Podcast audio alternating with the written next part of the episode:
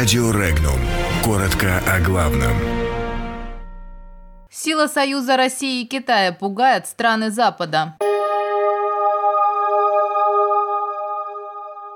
В Японии иероглиф бедствия стал символом уходящего года.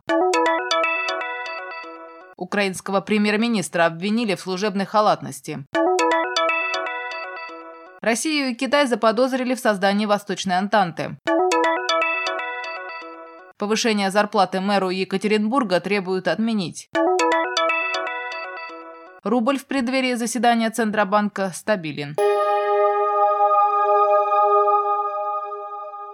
Географическим символом уходящего 2018 года в Японии стал иероглиф «Вадзавай», означающий «бедствие». Отмечается, что такое решение было принято по результатам голосования, проведенного среди жителей страны. Выбор обусловлен большим числом стихийных бедствий, которые обрушились в текущем году на разные регионы Японии. За год Япония пережила приход нескольких мощных тайфунов, от последствий которых погибли сотни человек. А в сентябре мощное землетрясение на Хоккайдо унесло жизни десятков человек.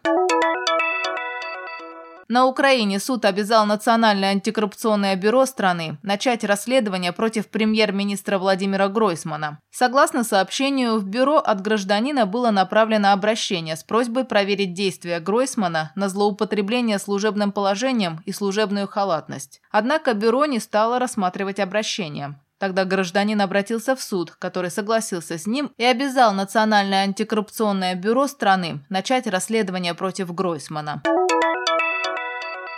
Недоверие к политике США вынуждает Россию и Китай налаживать прочный союз, несмотря на противоречия. Странам Запада стоит обеспокоиться из-за Восточной Антанты, пишет обозреватель из The Hill Джефф Хоун. Власти западных стран полагают, что многочисленные преграды не дадут Москве и Пекину сформировать крепкий союз. Однако и о территориальных спорах, и об исторической враждебности можно забыть ради противодействия мировому господству Вашингтона, полагает автор. Сила союза России и Китая в том, том, что ни одна из стран не угрожает существованию другой, не собирается навязывать свой государственный строй, а конкурирует лишь за землю и ресурсы. Запад же продвигает свою идеологию и устройство в качестве единственно верных. Союзничество двух бывших империй должно беспокоить западные страны. Пора задавать вопрос не способности России и Китая к сотрудничеству, а о том, сформировался ли уже их союз и какую силу он может обрести, заключает Хоун. Участники рынка проявляют осторожность в условиях приближения заседания Банка России. Котировки валютных курсов на московской бирже за последние дни меняются незначительно, заявил валютный стратег Александр Егоров.